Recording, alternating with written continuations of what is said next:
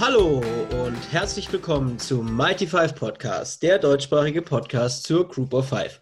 Hallo, liebe Hörer. Freitagabend, die neue Samstagmorgen Kaffee-Folge wird aufgenommen, aber man kann durchaus schon in der Nacht von Freitag auf Samstag diese Folge hören, weil zwei der Spiele, die ich gleich mit meinen beiden wunderbaren Gästen besprechen werde, laufen schon die Nacht. Aber ich denke, wer sich hier in Deutschland zwei Championship Games aus der MAC und aus der Conference USA anschaut, der wird auch noch diese entspannten 10 Minuten Zeit pro Championship Game finden, um ja mal uns zuzuhören, was wir von diesem, ja, von diesen beiden Spielen einfach halten. Und da habe ich mir keine geringeren eingeladen, wie zwei der drei Co-Hosts des CFP Germany Podcasts. Und ich sage nur willkommen Silvio und willkommen Robert. Guten Tag, hallo. Servus. Es war, das war tatsächlich jetzt gerade äh, unklug von mir. Ich hätte sie einzeln ankündigen müssen. Ich glaube, jetzt hat sich, ja. hat sich keiner sofort getraut, wie man das macht. Das ist ja gar nicht schlimm.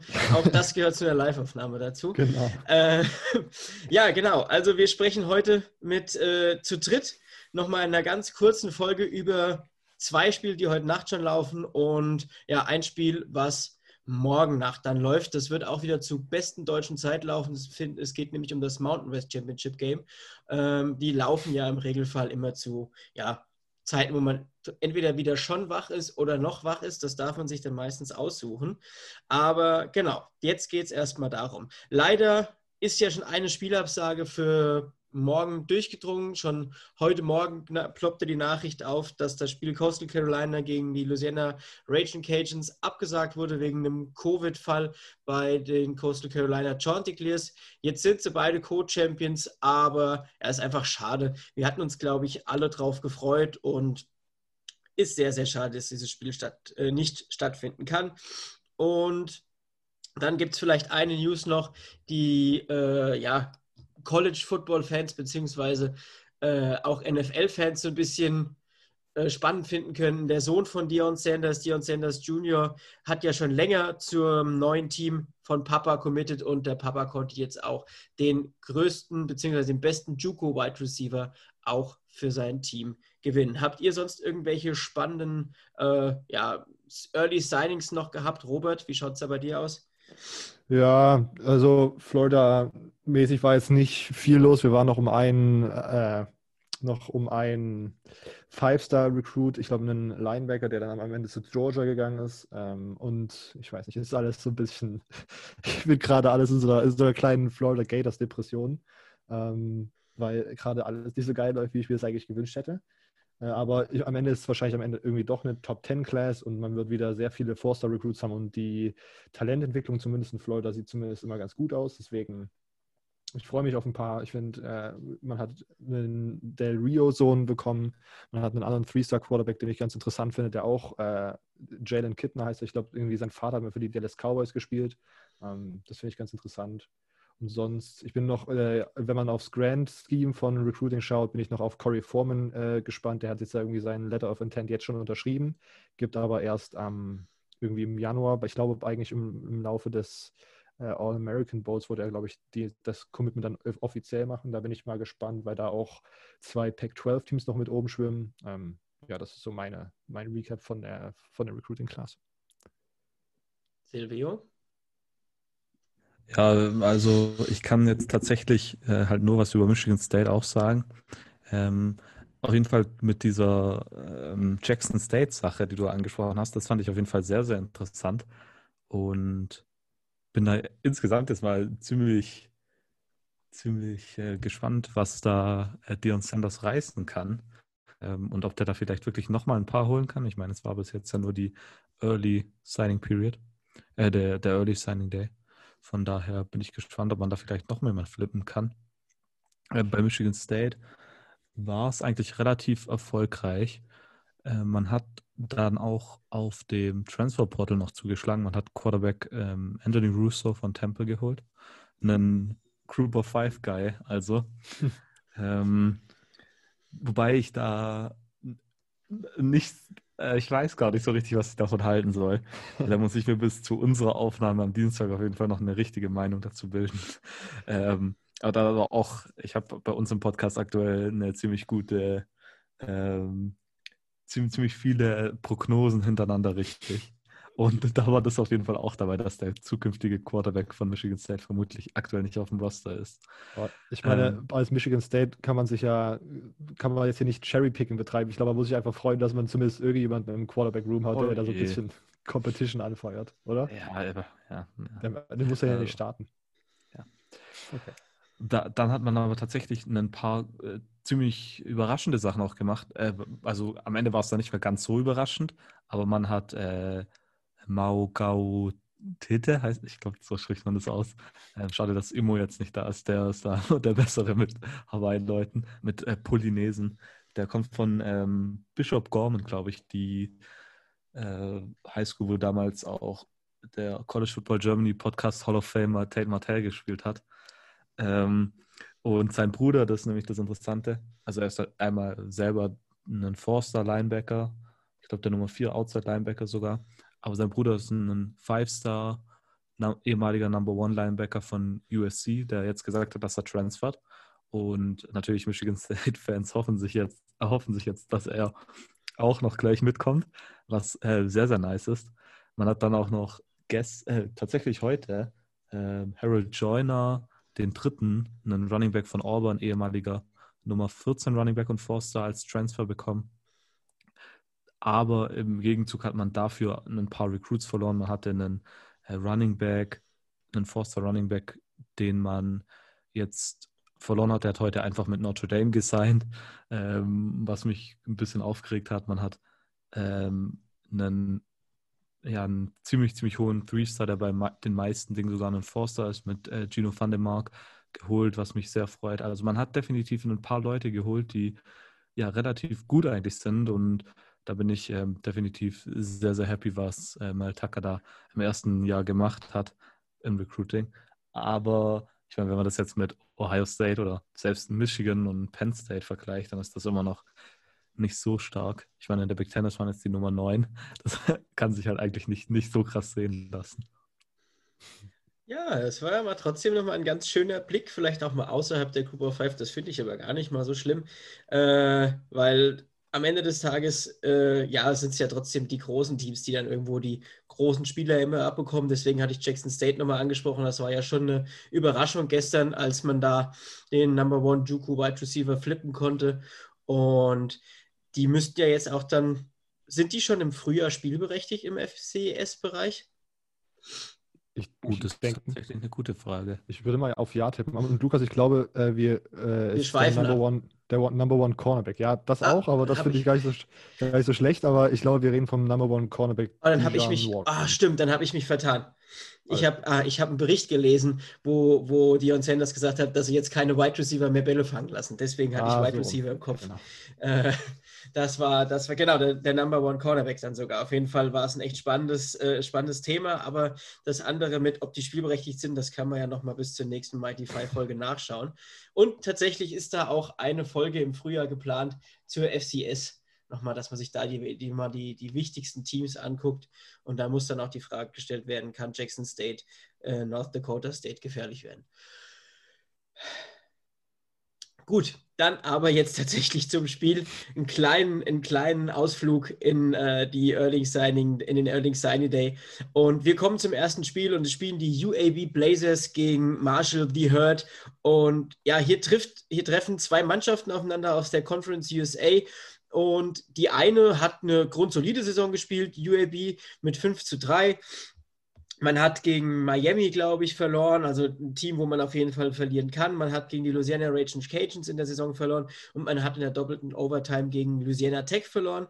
Und auf der anderen Seite steht, ja, äh, steht die Mannschaft, die zuletzt gespielt hat gegen Rice und da einen Auftritt hingelegt hat, der ja leider nicht sehr, sehr schön war. Äh, mit Silvio habe ich darüber gesprochen man hat 20 zu 0 gegen Rice verloren und hat sich damit eigentlich echt die Saison versaut.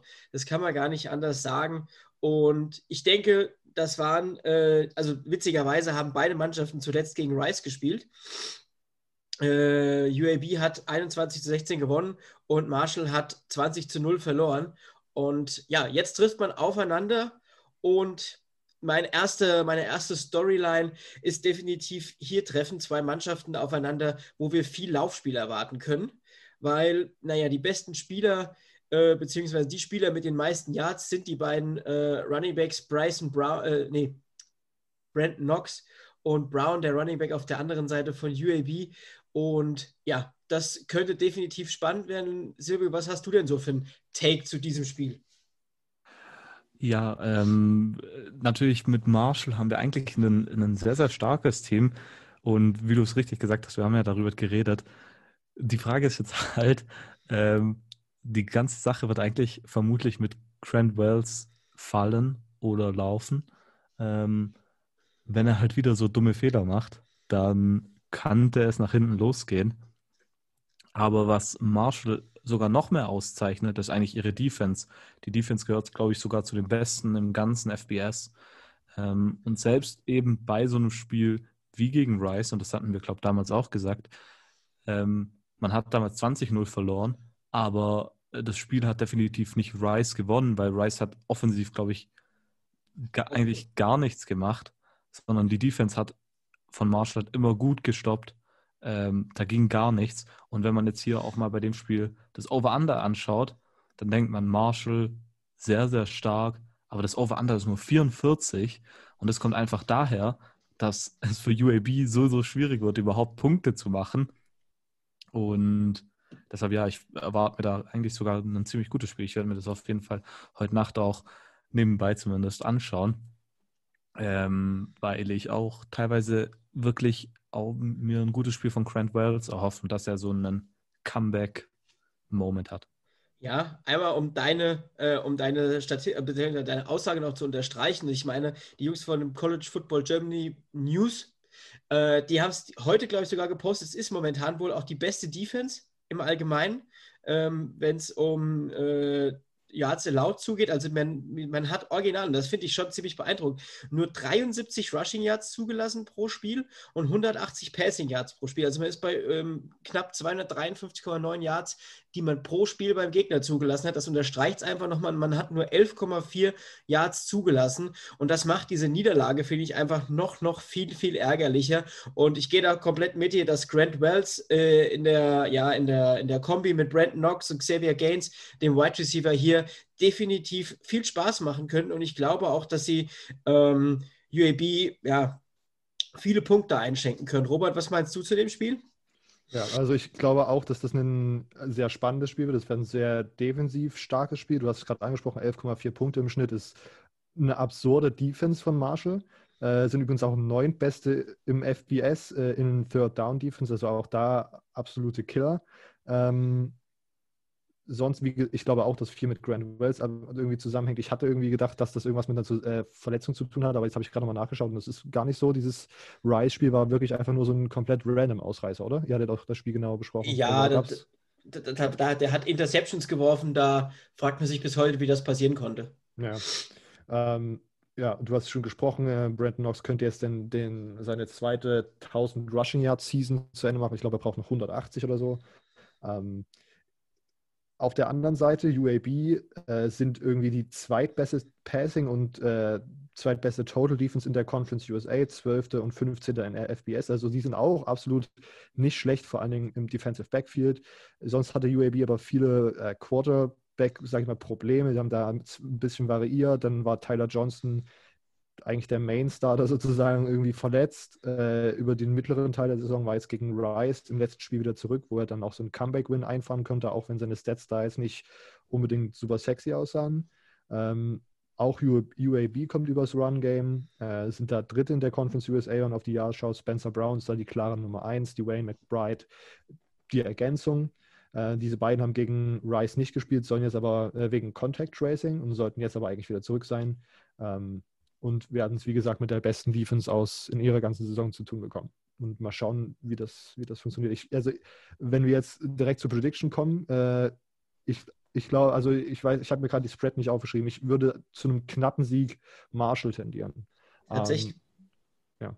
ja, tatsächlich ist die Spread auch gar nicht so hoch. Also das ist eine sehr geringe Spread. Äh, ist aktuell bei Marshall minus 4,5. Okay Da würde ich jetzt mal fragen, was, was tippt denn, äh, was tippst du denn, Robert? Ich glaube, dann würde ich mit Marshall minus 4,5 mitgehen. Einfach in dem, in, in dem Hintergrund, dass ich diese, dass die Offense von Marshall mir ein bisschen runder vorkommt, wenn man auf Passing Game und Rushing Game schaut als UAB. Weil in UAB muss ich dann so ein bisschen auf eins fokussieren und hat dann auf Quarterback halt so ein Fragezeichen, wie gut das am Ende wirklich sein kann. Bis jetzt hat halt immer okay funktioniert. 5-3 sind jetzt im Championship Game.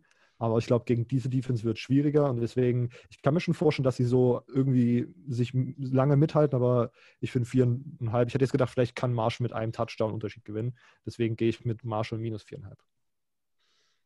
Okay, und Silvio? Ich habe das Spiel tatsächlich auf einem Wettschein drauf mit minus 4,5 Marshall. Gut, weil es sonst langweilig wäre, wenn ihr beide minus 4,5 Marshall geht, sage ich, äh, UAB hält es eng und es ist UAB plus 4,5. Perfekt, dann haben wir das erste Spiel ganz, ganz kurz angesprochen und kommen zum nächsten Spiel. Und im Gegensatz zu dem Spiel gerade ist das ein Spiel, was wenig Defense und viel Offense verspricht. Ich denke, da können wir uns alle äh, fast einig sein, weil über was sprechen wir? Natürlich sprechen wir über Maction. Und Maction ist einfach, ich habe es lieben gelernt. Kann ich tatsächlich genauso sagen. Also ich hatte äh, vor, vor der Saison wenig Kontakt zur Mac. Und äh, mittlerweile gucke ich mir da auf jeden Fall immer die Highlights an, meist aber auch den, äh, die Condensed Version in 40 Minuten, wenn ich die Spiele nicht schaffe. Und die machen einfach immer, immer Spaß. Und wir reden vom MAC Championship Game von den Ball State Cardinals gegen die Buffalo Bulls. Und da würde ich jetzt erstmal den Robert kurz was zu sagen lassen. Und äh, ja, dann Robert. Okay, ähm, Ball State und Buffalo sind die beiden Teams. Ball State kommt aus einem knappen Sieg gegen Western Michigan. Ein komplett absurdes Spiel mit einem komplett absurden Ende, wo Western Michigan nochmal so ein paar Lateral Plays sozusagen am Ende versucht, um nochmal zu scoren. Äh, dann fummeln sie bei einem dieser Laterals, dann werfen sich da verschiedene Leute drauf.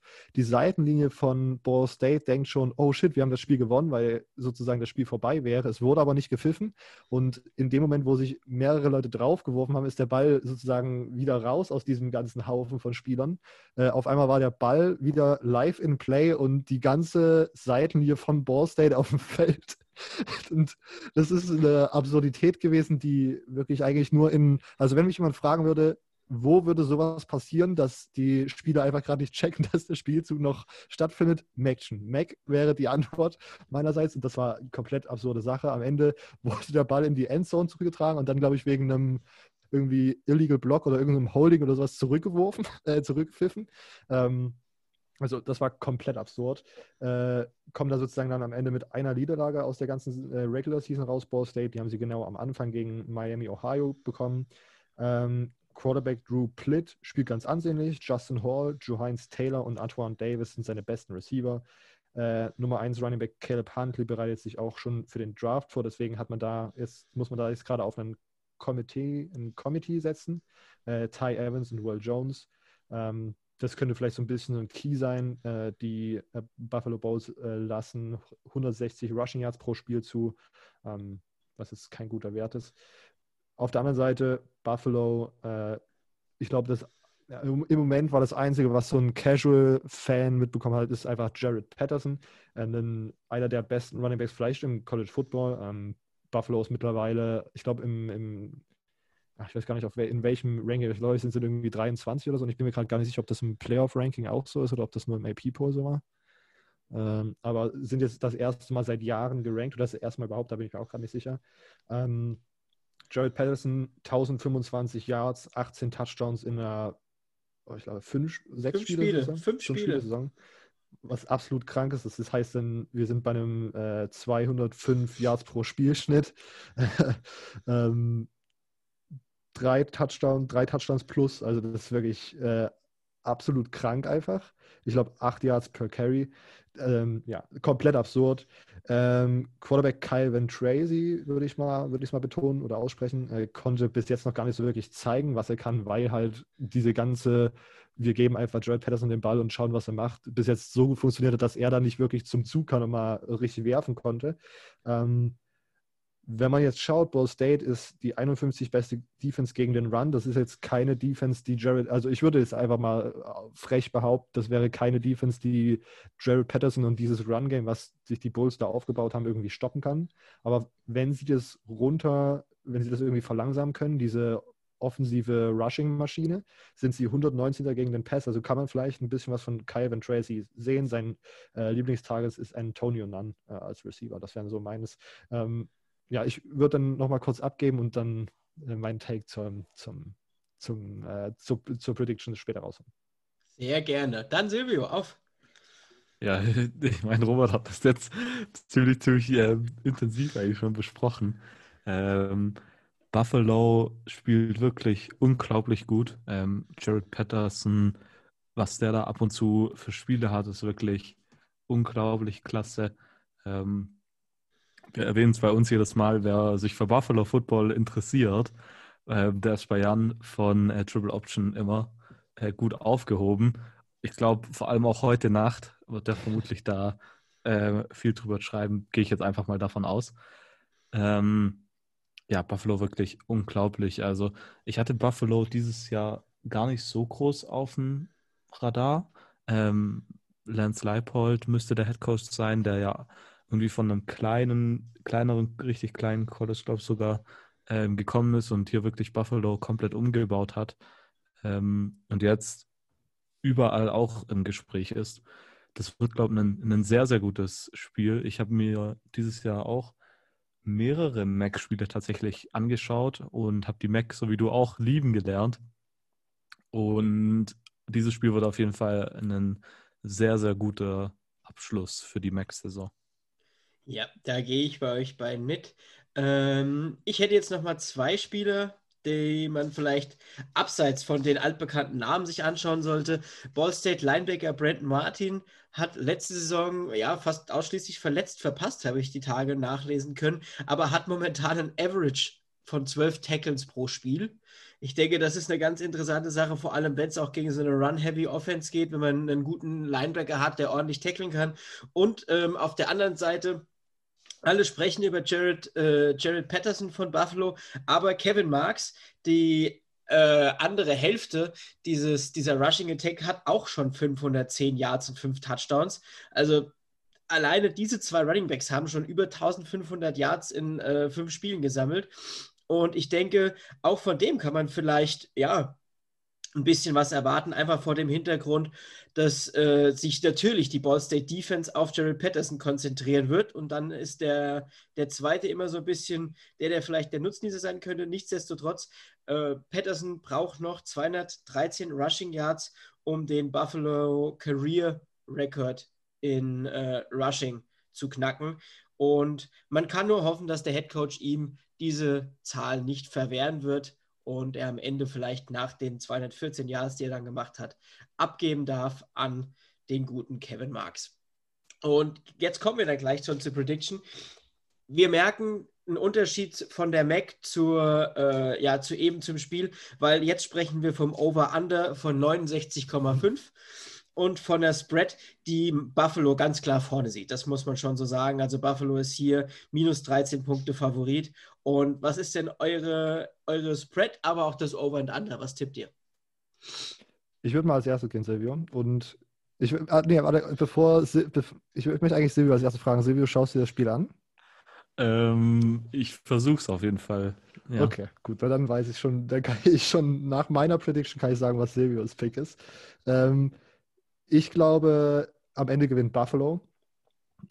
Ich, wenn wir nochmal auf den Ball State Schedule schauen, haben die viele knappe Siege rausgeholt. Und ich will, ich will jetzt nicht sagen, also ich kann nicht sagen, weil ich nicht so viel Ball State geschaut habe, ob diese knappen Siege auch so 50-50 Games waren.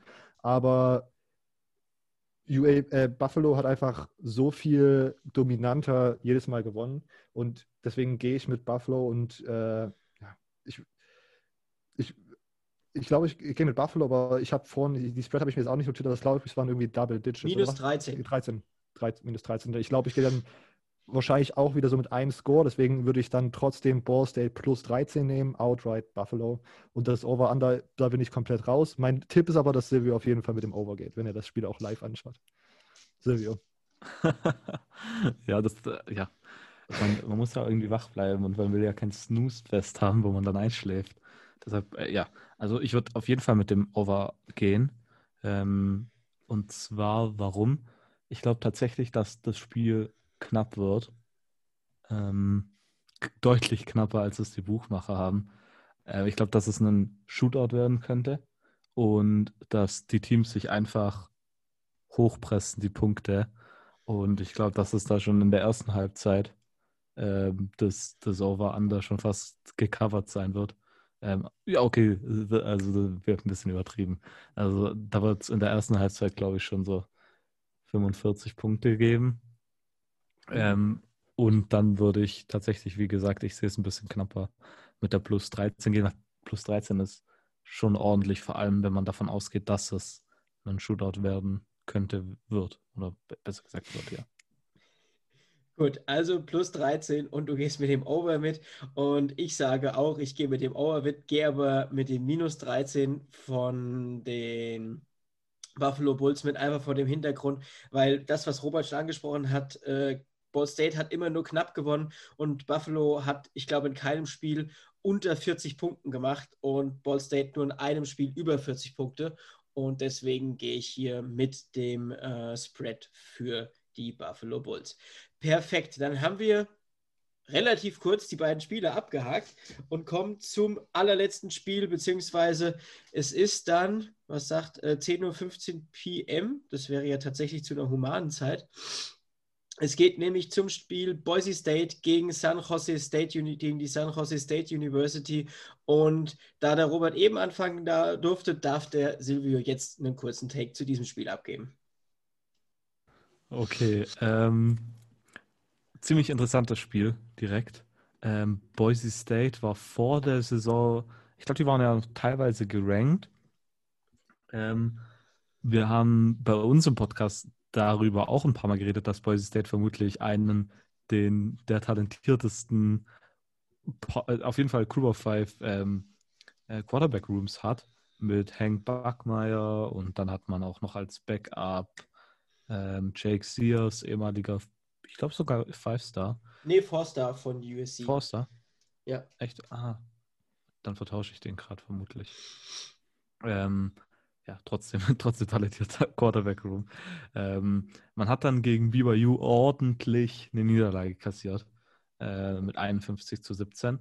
Aber seitdem war man auch wieder eigentlich relativ gut. Man hatte dann zwei Cancellations. Eins davon war San Jose State ähm, und gegen Nevada Las Vegas. Und dann hat man jetzt noch ein Spiel gehabt gegen Wyoming, wo man nur 17 zu 9 gewinnen konnte das ist in der Hinsicht komisch, dass man äh, die vorherigen Spiele, wenn man sie gewonnen hat, gegen Utah State hat man 42 Punkte gemacht, gegen Air Force hat man 49 Punkte gemacht, gegen Colorado State 52 und gegen Hawaii 40. Man hat immer sehr viele Punkte gemacht und jetzt auf einmal nur noch so wenig Punkte, was mich auf jeden Fall ein bisschen stutzig macht. Vor allem, weil es, und jetzt komme ich zu San Jose State, weil man gegen ein Team spielt, bei dem es alles perfekt läuft. Man steht 6-0, man macht kaum Fehler. Man hat letzte Woche sehr solide gegen Nevada gewonnen, die dieses Jahr auch teilweise relativ gut aussahen. Man hat eigentlich gegen die Teams gewonnen, gegen die die ähm, hier Boise State auch gewonnen hat. Von daher bin ich auch ein bisschen überrascht, dass der Spread mit minus 6,5 für Boise State ausgefallen ist. Und das finde ich tatsächlich auch ein bisschen hoch vor allem, dass Boise State überhaupt Favorit ist. Deshalb zu dem Spiel will ich eigentlich gar nicht mehr so viel sagen. Ich schätze, dass da jemand von euch vermutlich noch ein paar mehr Insights hat. Vielleicht, was ich noch sagen kann, ist, dass es ein sehr, sehr gutes Quarterback-Duell wird für einen Crew of Five. Wir haben äh, Nick Starkel, ehemaliger, so, jetzt muss man aufzählen, Texas A&M, Arkansas Quarterback und war der nicht, nee, der war nicht Nee, bei den zwei. Bei den beiden. Ja, und der, der dieses Jahr eine sehr, sehr solide Saison spielt. Deshalb das, die Quarterback-Position wird da durchaus interessant. Und jetzt kurz zu meiner Prognose. Ähm, oder, oder soll ich euch erst sagen lassen? Prognose machen wir wieder am Schluss. Okay, dann gebe ich ab. Lukas, darf ich direkt weitermachen? Na sicher. Ähm, Nochmal um das auf, also ja, Boise State. Letztes Jahr bin ich so ein bisschen in der, bei uns im Podcast in so, in so einen, in so einen Boise State Hater, äh, so eine Boise State Hater-Ecke gedrückt worden. Ähm, aber dieses Jahr gefallen sie mir eigentlich ganz gut. Und jetzt Verteidigungsmodus an. Äh, BYU-Game, würde ich sagen, ist einfach mal eine Ausnahme. Man musste auf einen, man musste auf seinen Second String Quarterback zurückgreifen. Nee, sogar Third String. Third String sogar, ne? Ja, ja. Also, aber selbst da war, war es, glaube ich, so, der war, wer war das nochmal, wer da gespielt hat?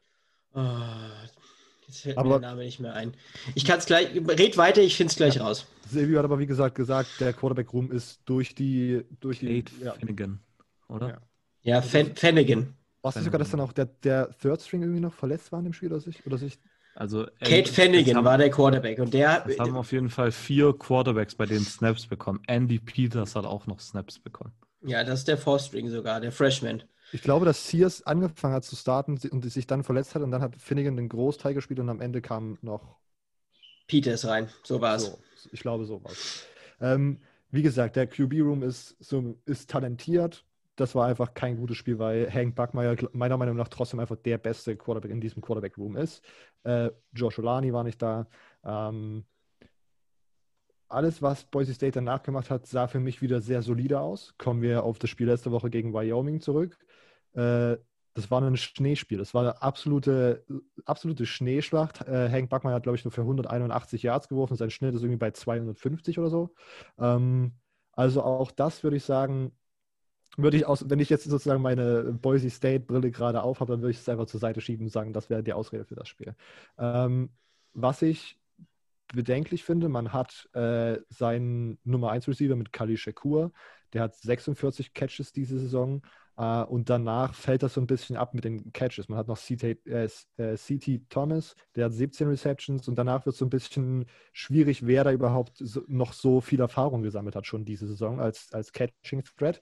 Und wenn man auf San Jose State schaut, die sind einfach die sehr, sehr, sehr gut in allem, was defensiv so zu tun ist und vor allen Dingen auch im Defensive Backfield, wenn man da sozusagen nur bis jetzt mit nur einem einzigen Target gespielt hat, ist San Jose State ein Team, was das Target wegnehmen kann und dafür sorgen kann, dass Backmeier dann da wenig Optionen hat im Passing Game.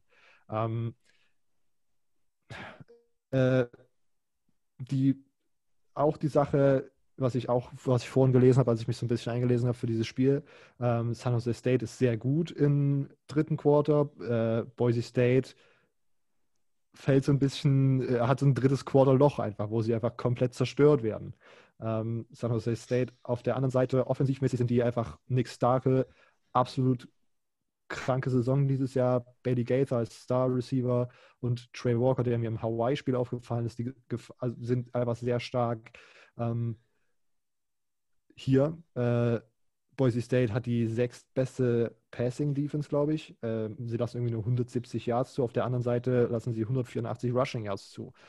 Was dann so ein bisschen drauf führen würde. Vielleicht kann sozusagen auch San Jose State mal so ein bisschen mehr äh, den Ball laufend irgendwie in, ins Feld bringen. Äh, da wäre zum Beispiel Tyler Nevins zu, zu nennen, äh, ja, Running Back. Die Sache, das einzige, ich mag Boise State in dieser Saison und ich weiß nicht, das, der Nevada-Sieg, das war, glaube ich, so der, der Statement-Sieg von äh, San Jose State. Ich glaube, ich rede gerade viel zu lang, aber ich bin die seitdem beide in der Mountain West spielen, sind, ist Boise State 14-0 gegen San Jose State, was für mich gerade so ein bisschen in eine Richtung tendieren lässt. Auf der anderen Seite sieht es auf dem Papier, was ich alles gerade nochmal runtergerattert bin, hört sich so eigentlich wie eine andere Seite an. Aber bevor ich meine Prediction raushaue, dann darf Lukas nochmal ergänzen. Äh, ich, äh, da war gerade von beiden sehr viel und das hat mich richtig gefreut. Also ich habe mich auch, äh, freue mich tatsächlich auch auf das Match. Ob ich es gucken werde, das weiß ich. Ich habe mich vertan. Es ist doch 3.30 Uhr, also äh, vollkommen. Äh, Saturday at 3.30 p.m. Genau, das, ist, das ist die lokale Zeit. Das ist um 10.30 Uhr deutscher Zeit. Dann habe ich mich 10.15 Uhr. Das ist doch top. auf jeden Fox. Fall auf Fox, das, das heißt, auf ESPN-Player wird es wahrscheinlich nichts. Ähm, aber ich finde es tatsächlich auch sehr schwer, einfach weil San Jose State so toll spielt und mit Tyler Nevins halt auch so ein toller Running Back bei denen spielt, der, ich glaube, im Spiel gegen Nevada diesen unfassbar tollen Lauf hatte, glaube ich, diesen langen. Und ja, der ist einfach spaßig. Kleiner äh, Fact nochmal so: San Jose State hat den ersten 6-0-Start seit 1939 und die Spartans sind das erste Mal seit 2012 gerankt. Und das ja, ist einfach ein, ein spannendes Spiel. Und ich würde mal mit meinem Pick anfangen, weil der äh, Spread von minus 6,5 da gehe ich auf jeden Fall bei plus 6,5 mit San Jose State mit und gehe sogar so weit und sage, die gewinnen das Spiel. Weil da läuft momentan so vieles richtig und so gern ich auch Bachmeier und auch die ganze Boise State Mannschaft irgendwo mag, traue ich San Jose State zu, dass sie mit Tyler Nevins, aber auch mit Nick Starkel die Waffen haben, um Boise State weh zu tun und Boise State, ja, vielleicht zu schlagen. Robert, wie schaut es bei dir aus? Ähm, ich, weil ich glaube, also ich habe vorhin, glaube ich, rausgehört, dass Silvio auch bei für San Jose State geht. Deswegen gehe ich jetzt auch. Ich bin so, je länger ich über das Spiel gerade geredet habe, desto mehr hat sich mein Gehirn irgendwie so ein bisschen verknotet. Deswegen gehe ich jetzt einfach mit Boise State minus 6,5. Ähm, ich kann mir gut vorstellen, dass San Jose State das Spiel gewinnt. Ich kann mir aber auch gut vorstellen, dass am Ende es ungefähr gleich aufsteht und Boise State einen Touchdown macht und darauf werde ich dann laufen. Und Silvio? Ja, das hat Robert richtig rausgehört. Ich gehe hier mit San Jose State. Ähm, bis jetzt hat San Jose State einfach alles richtig gemacht. Und ja, deshalb äh, gehe ich hier mit San Jose State. Außerdem äh, Go Spartans. Da ist die Liebe der Spartans. Gut, dann bedanke ich mich bei euch beiden. Es ist ein bisschen längerer Schnack geworden, äh, aber ich glaube, das ist nicht schlimm man kann sich ja den letzten Teil jetzt zum Beispiel erst ganz entspannt morgen früh anhören. Die anderen beiden kann man sich jetzt gleich noch anhören. Und danke, dass ihr beiden da wart. Hat mich sehr gefreut, dass das spontan geklappt hat und wir nochmal kurz über die Spiele schnacken konnten. Und dann übergebe ich nochmal kurz an den Silvio, danach an den Robert und dann sage ich auch nochmal Tschüss. Ja, vielen Dank, dass, dass wir da sein durften. Äh, hat mich sehr gefreut. Äh, hat letztes Mal schon sehr Spaß gemacht und jetzt haben wir es ja doch noch hinbekommen, dass wir beide, Robert und ich, zusammen hier auftreten können. Ja, ich, ich bedanke mich auch. Äh, ich mache hier den, den Shameless Plug. Falls ihr uns noch nicht auf Instagram oder Twitter folgt, CFB Germany Podcast auf Instagram, at CFB Germany Pod auf Twitter. Ähm, und dann, ja, Lukas, vielen Dank, dass wir da alle durften. Toll, jetzt hast du mir das genommen, was ich am Ende noch sagen wollte, weil ich wollte euch auch noch anteasern. Aber halb so wild. Äh, dann danke auch nochmal, dass ihr da wart und wir hören uns. Tschüss. Ciao, ciao.